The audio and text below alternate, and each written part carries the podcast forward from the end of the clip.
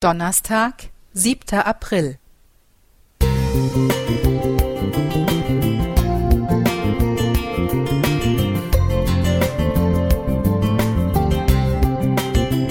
Ein kleiner Lichtblick für den Tag.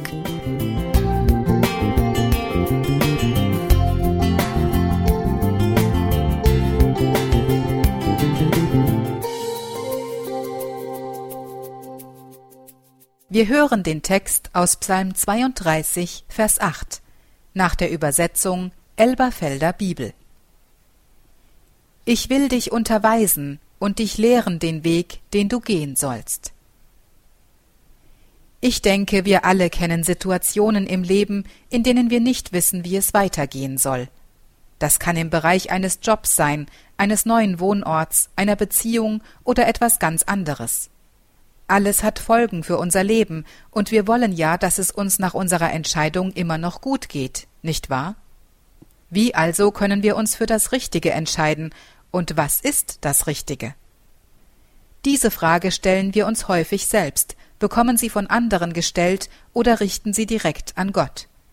Manchmal stoßen wir dann auf einen Bibelvers oder einen Freund, der uns im richtigen Moment etwas sagt, gibt uns damit eine Antwort, die zu unserer Situation passt.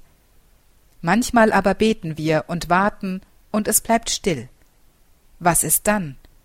Wollte Gott uns nicht unterweisen und lehren, wie es in Psalm 32 heißt, und uns sagen, was wir tun sollen?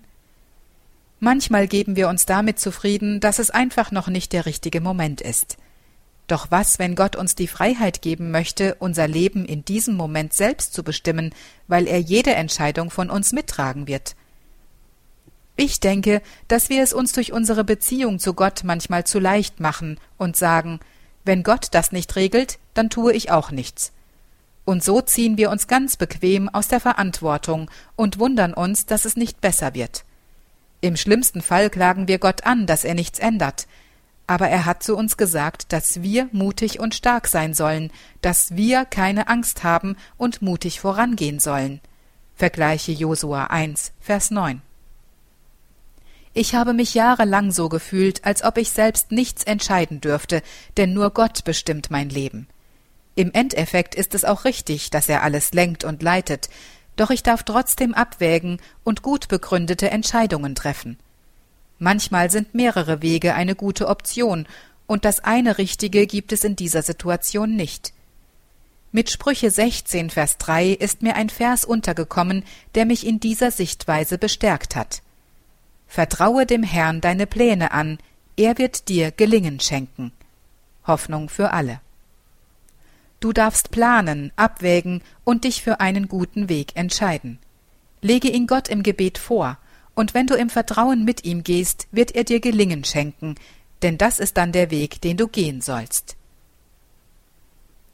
Alicia Tuchel Musik